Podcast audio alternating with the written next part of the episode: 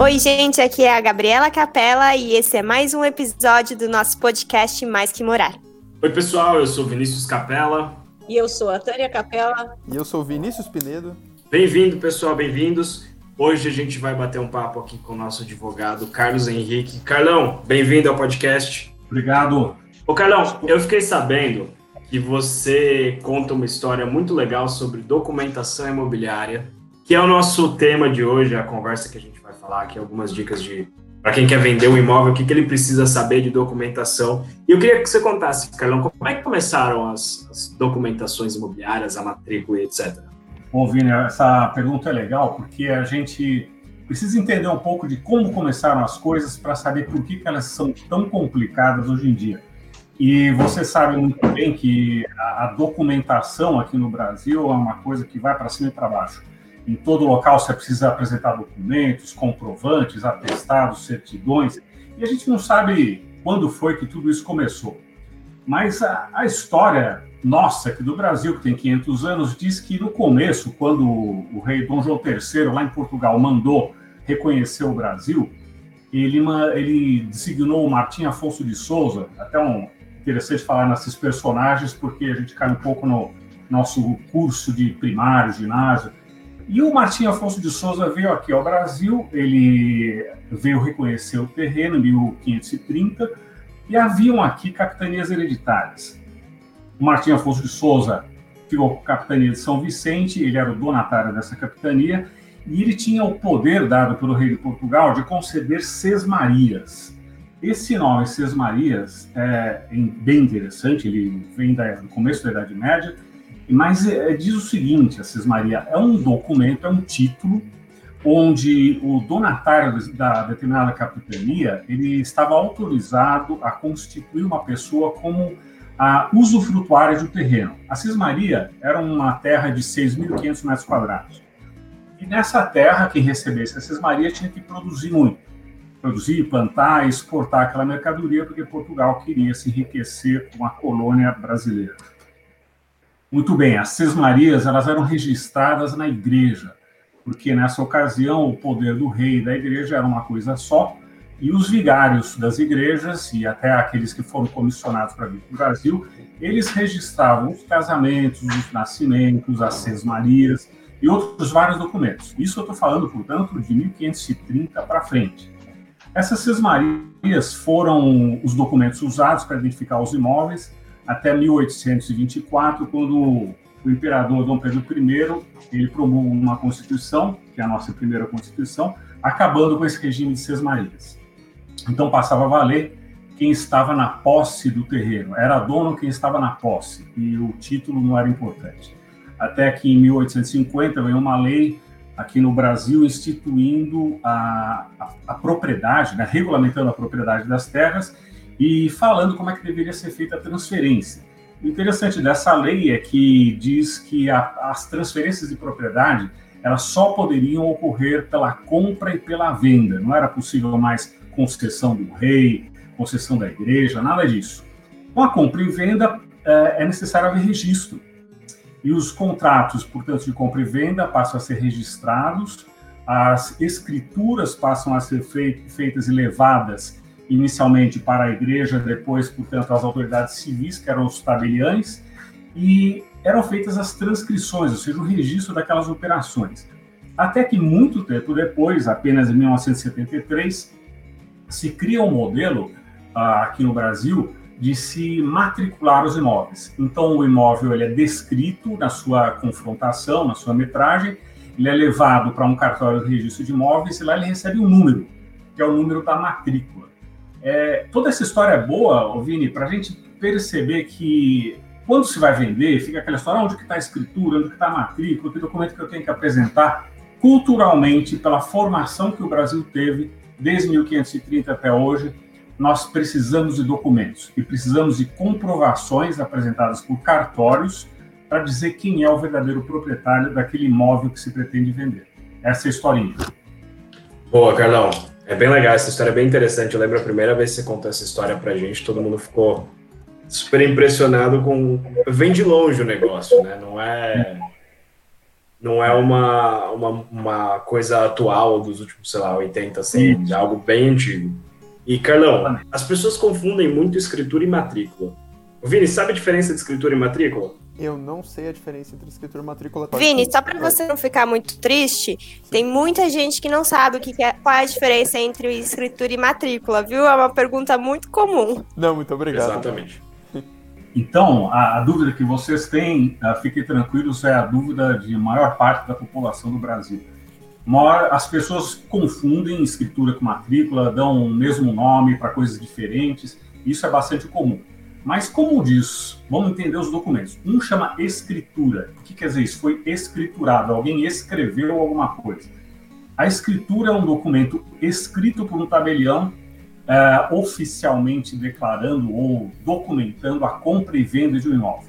Você não pode fazer aqui no Brasil a compra e venda de um imóvel indo numa papelaria, pegando papel sulfite e vendendo. Fazendo um contrato em folhas e papel, isso não serve para nada, não tem valor jurídico. É preciso que seja escrito, escriturado, portanto, por um uh, oficial de um cartório, por um escrevente de um cartório, uh, a compra e venda. Então lá vai aparecer o nome das pessoas, o preço, a identificação do imóvel, alguma condição especial. Essa é a escritura. Então você faz a escritura num cartório de notas. Depois que a escritura foi feita, ou seja, que a compra e venda se aperfeiçoou, foi concluído, o preço foi pago, essa escritura, que é o contrato de venda e compra, vai para um registro imobiliário, outro cartório. Esse outro cartório, que é o cartório de registro de imóveis, pega essa escritura e vai documentar, vai registrar essa escritura na matrícula, que é aquele registro que descreve o imóvel e que tem toda a historinha do imóvel. Então, aquela compra e venda vai aparecer no currículo, vamos dizer, daquele imóvel dentro do registro imobiliário. Então, escritura é o documento de venda e compra e matrícula é o local onde você registra o documento de venda e compra. Quem tem escritura, Carlão, é o dono do imóvel já? Não, também uh, boa pergunta, o Vini, porque muitos pensam isso. Ah, passei escritura, então já sou dono. E não é isso. Aqui no Brasil, uh, só se transfere a propriedade com o registro da matrícula, ou melhor, o registro da escritura na matrícula do imóvel. Então você precisa pegar essa escritura que você fez lá no cartório e tem que levar até o registro de imóveis. É lá que vai ser oficialmente documentada a transferência da propriedade. E como diz aí os, os, como a gente costuma ver em vários locais, quem não registra não é dono, ou seja, ter escritura não quer dizer nada. Você precisa registrar a escritura no cartório de imóveis. Boa, legal. Ô Carlos, então me tira uma dúvida, ó, vamos fazer um, um cenário aqui, vamos fazer uma ilustração. Eu tô indo mudar de casa e alguém quer comprar minha casa. O que, que eu tenho que fazer para vender ela? Eu não sei nada. E o que, que eu faço? Que documentos eu tenho que apresentar? Qual é o processo? Qual é o passo a passo? Conta pra gente. Primeiro procura o Remax Complete. Boa, ótima momento, dica. Momento Jabá, por Tânia Capela. É isso que eu imagino, Pinedo, você então já consultou a Remax Complete, que te assessorou em todo o processo de venda e agora você precisa se identificar como vendedor do imóvel. Então, o que, que duas coisas que você precisa apresentar: os seus documentos pessoais, RG e CPF. E isso, quando eu falo em apresentar, é coisa simples, é tirar uma fotografia, mandar um, um xerox, uma cópia, seja o que for.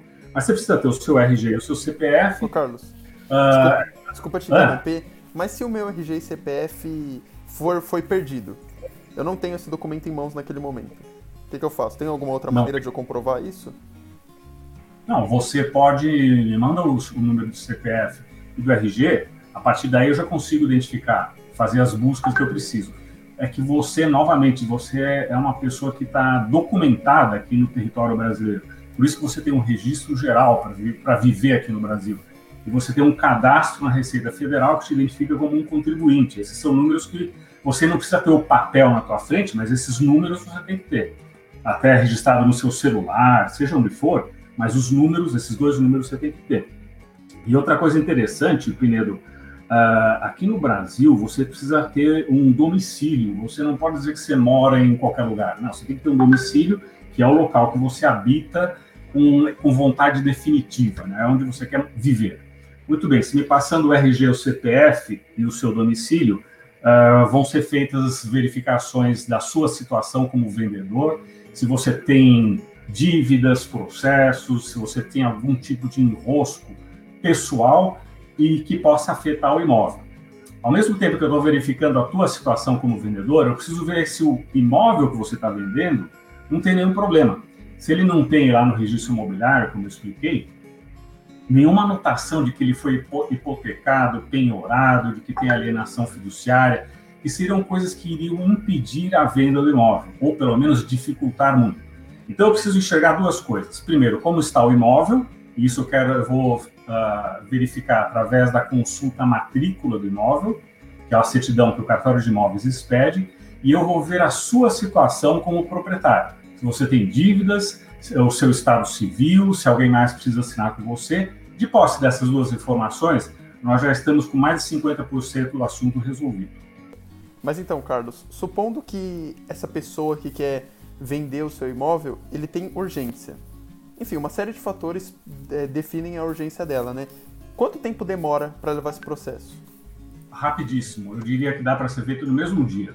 Se você a, a, documentação do imóvel é uma coisa que se tira na hora, literalmente na hora. Você vai até o registro imobiliário, pede uma certidão atualizada da matrícula do imóvel, isso tem uma taxa que o cartório cobra, que não, não é cara, e na hora você já tem uma fotografia do estado atual do imóvel. E a sua documentação, a sua situação em matéria de se tem algum processo, alguma ação, alguma coisa contra você, pela internet, o Tribunal de Justiça, a Justiça Federal e vários desses órgãos do Poder Judiciário, eles disponibilizam online uma série de documentação. Algumas coisas, como documentos de protesto, pode ser que seja um pouquinho mais demorado.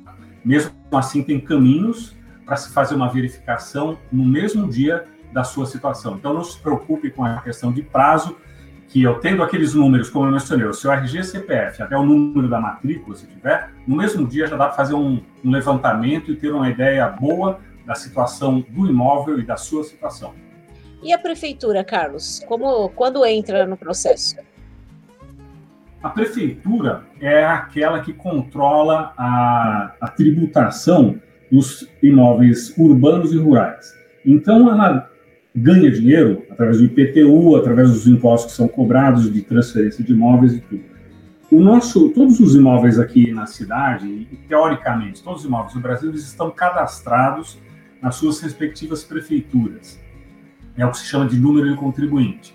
Esse número de contribuinte, ele é acompanhado pela prefeitura como sendo um número onde a prefeitura sabe de construções, demolições, reformas, outras coisas que acontecem dentro daquela propriedade, seja uma casa ou um apartamento, e também é onde se faz a tributação. Então, o IPTU é calculado com base no seu imóvel descrito dentro do seu número de contribuinte. A sua situação com a prefeitura ela tem que estar em dia, porque para vender o imóvel, você tem que ter pago todos os impostos municipais. Se não pagou se tiver alguma pendência, isso vai constar das certidões que vão ser buscadas junto à prefeitura. E se for identificada alguma pendência, algum imposto que não foi recolhido, ou se há um bom tempo não se paga o IPTU daquele imóvel, ah, será preciso quitar, ou seja, fazer o pagamento na prefeitura, ou de alguma forma negociar isso com o comprador do imóvel. Mas a questão é que se você não paga o IPTU, você corre é, grandes riscos de perder o seu patrimônio, seja casa ou seja apartamento, porque a prefeitura executa a dívida e ela pode uh, penhorar o imóvel e fazer com que ele vá ao leilão para ser vendido e pagar as dívidas tributárias. Então, beleza, Carlão, já consegui entender aqui a diferença entre matrícula e escritura. E vamos supor agora que eu quero vender meu imóvel, é, e é um imóvel que eu tenho, é uma herança, e tem mais um primo meu que, que é dono desse imóvel também. Eu posso assinar sozinho? Uh, não. Bom, é, você faz uma pergunta aqui que, é claro, precisa ver como é que se tem testamento no meio, tem muita coisa a ser analisada também. Mas se o imóvel foi adquirido por herança, ou seja, estava no nome de uma pessoa que faleceu e vai para os sucessores, nós precisamos saber se foi feito o inventário dos bens e se já foi feita a partilha. Então, o inventário é um, pode ser judicial ou pode ser feito em cartório e a partilha também, mas é preciso saber com quem ficou o imóvel. se for com os filhos, se tinha, portanto, algum tipo de testamento que parte do imóvel for com uma outra pessoa. A partir desse levantamento, então, da, do inventário e partilha e eventual testamento, nós vamos identificar quem é, quem são os, os atuais proprietários do imóvel e porque tanto a partilha quanto um testamento eles vão constar no registro imobiliário. Lá que nós vamos saber quem são os herdeiros e quem ficou com o imóvel. E aí a sua assinatura na pergunta que você me fez não vai ser o suficiente, porque a gente vai descobrir que juntamente com você tem outras pessoas, pode até ter uma, por exemplo, uma instituição de ensino, a pessoa parte do imóvel para um laboratório, para um centro de pesquisas, para uma biblioteca, e aí nós vamos precisar da assinatura também dos representantes dessas pessoas que receberam parte do bem para que seja feita a venda e a compra. Então dá um pouquinho mais de trabalho, mas também é fácil de identificar quem são os proprietários que têm que assinar aquele contrato de venda e compra. É, quando o cônjuge precisa assinar o contrato de compra e venda, é, que tipo de regime de casamento isso é necessário? Boa. Ah, bom, uh, Gabriela, essa pergunta é ótima porque muitas vezes se esquece disso. A, a ideia é a seguinte: regra geral, os dois precisam assinar juntos, como uma regra geral. Marido e mulher têm que assinar juntos a escritura de venda de um imóvel, porque isso afeta o patrimônio dos dois, o patrimônio do casal. Então, nós temos três regimes de casamento no Brasil. A comunhão parcial de bens, que é a mais comum. Uh, tudo que se adquire depois do casamento é dos dois. Tem também a comunhão universal, que o que tinha antes do casamento e depois vai ser compartilhado, e a separação total, ou seja, tudo que vinha antes do casamento e tudo que é adquirido depois do casamento é separado, as coisas não se comunicam. Mas, e esse é o único regime em que é dispensada a presença ou do marido ou da mulher na venda do imóvel. Nos outros casos, de comunhão parcial ou de comunhão total de bens, é indispensável que os dois compareçam para assinar o documento. Se um deles não comparecer, aquela venda e compra é nula, ela não tem efeito nenhum. Tudo vai ser revertido para estaca zero, porque não valeu. Faltou uma pessoa essencial para fazer a venda, que era um dos cônjuges. Ô, Carlão, então se, se, se algum dos herdeiros ou alguém que está na matrícula não assina, isso pode ser considerado fraude ou simplesmente anula a venda? Bom, se está na matrícula, a gente já vai saber e não vai ter como esconder isso. Mas imagina assim que a pessoa era solteira e se casou e não atualizou, não atualizou isso na matrícula do imóvel. Aí ele fala: Não, eu, sou, eu continuo solteiro e estou aqui vendendo o meu bem. O meu. Meu bem. Estou vendendo. eu sou que mercenário, hein? Que mercenário! Bom, mas peraí, isso vai cortar tudo, né, Vini? Eu venho aqui direto do futuro da edição para dizer cortar. Cortar essa maravilha que foi essa frase? Não, não posso deixar nossos ouvintes sem essa. Segue aí o podcast e sem o corte. Bom, mas eu vou continuar Então ele fala assim: não, eu, eu continuo solteiro, estou vendendo aqui o meu apartamento e é isso. Aí você vai lá na boa fé, faz o compromisso, depois uh, já prepara tudo no cartório e vamos ver até, isso não acontece, mas que é passada a escritura desse jeito. Bom, essa escritura ela foi feita uh, de uma, por uma pessoa competente e tudo, mas inspirada em fatos falsos. E, portanto, é identificada a fraude e você pode anular tudo, anular a escritura, anular toda a operação, porque as informações não eram verdadeiras, então esse documento não tem valor. Legal. E, e, e, Carlos, você tem alguma, alguma história interessante nessa, nessa linha para contar? Alguma coisa que aconteceu? Você lembre?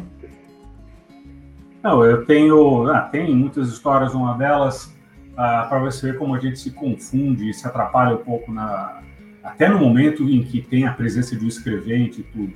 Eu me recordo que uma vez uh, fui uh, conduzir uma, um negócio, uma venda compra lá em Ribeirão Preto, e fui com o escrevente de um cartório de notas para fazer a escritura. E era um imóvel que tinha vários herdeiros e tinha uma documentação bem recheada para a gente analisar. E nós vimos a, a documentação e encontramos 15 pessoas uh, que estavam na casa, lá em Ribeirão Preto, para assinar a escritura. Os 15 assinaram E voltamos para São Paulo e registramos, mandamos a escritura para registro, mas a escritura voltou, porque faltava a assinatura de uma pessoa. E quando nós fizemos a reavaliação da situação, nós descobrimos que ao invés de 15, era preciso assinatura de 16. Ou seja, faltava uma pessoa. E se essa uma pessoa não assinasse, aquela escritura seria cancelada e toda a operação seria perdida. Voltamos para Ribeirão Preto, pegamos a assinatura que faltava e aí sim a operação se concluiu. Para você ver como é importante analisar a documentação do imóvel, ter uma fotografia muito precisa de quem são os proprietários, os proprietários para não fazer nenhuma operação que possa ser anulada por alguém mais à frente. Quantas horas você precisaria para contar para a gente o que, que, pode impedir uma venda? Bom, pelo que eu estou vendo, Vini, o que a gente está fazendo aqui é coisa de dois, três, hein? Porque quando, na hora que eu vou falar daí do impedimento de venda, eu vou falar de hipoteca, penhor, alienação fiduciária. E é legal explicar o que é uma coisa e o que é outra. Vai, duas sessões, essa que a gente fez agora e mais uma para falar sobre os impedimentos da venda. Então vamos deixar isso como tema para o próximo episódio? É, para um dos próximos é. episódios? A gente pode Boa. falar sobre o que impede a venda e talvez perguntar alguma coisa, Vini, sobre certidões. Ah, e se por acaso aparecer uma certidão e tem um processo, né, se, se vem certidões positivas? Então, Carlos Henrique, muito obrigada pelo seu tempo, por, por toda essa explanação de um conteúdo tão importante para a gente. E vamos, vamos continuar com esse assunto e outros uh, nos próximos, tá certo? Muito obrigado e até o próximo. Valeu, Carlão. Obrigado. Obrigada, Carlos. Valeu, obrigado, Carlos. Pinedo. Então, pessoal, muito obrigado por participarem em mais um episódio do podcast Mais Que Morar. A gente se vê na semana que vem. Até mais!